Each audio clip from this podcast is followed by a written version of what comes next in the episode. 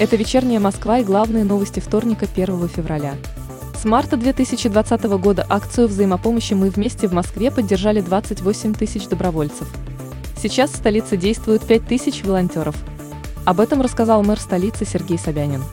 По его словам, за время акции волонтеры уже выполнили 150 заявок от жителей Москвы. Волонтеры развозят лекарства и продукты людям на самоизоляции. Уровень социального риска в Москве по итогам 2021 года составил 2,8 пункта. Об этом сообщили в пресс-службе столичной госавтоинспекции. В ведомстве уточнили, что на каждые 100 тысяч жителей столицы приходится не более трех погибших в ДТП. С 2010 года этот показатель снизился почти в два с половиной раза. За это время аварий с пострадавшими стало меньше на 28%. Кроме того, более чем в два раза уменьшилось и число погибших. Новый онлайн-сервис для контроля доставки печатных единых платежных документов заработал с 1 февраля. Об этом сообщили в пресс-службе комплекса городского хозяйства Москвы.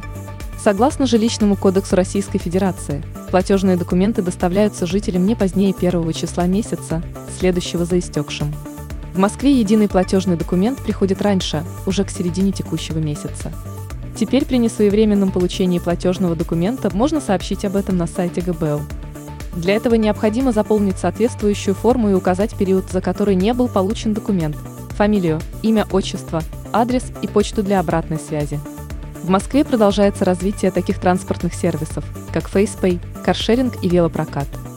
В правительстве города намереваются и дальше делать столицу удобнее. Об этом рассказал заместитель мэра Москвы по вопросам транспорта Максим Лексутов.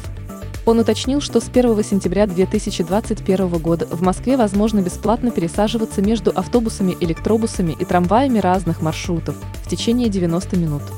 С 2 января 2022 года бесплатные пересадки будут распространяться и на один маршрут.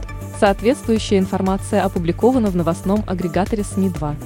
Волна заражений штаммом коронавируса омикрон будет мощной, но короткой.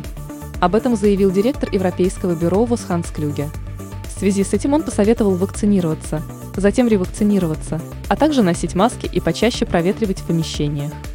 Страны должны делать все возможное, чтобы школы были открытыми, а правительствам следует повышать уровень доступности лечения.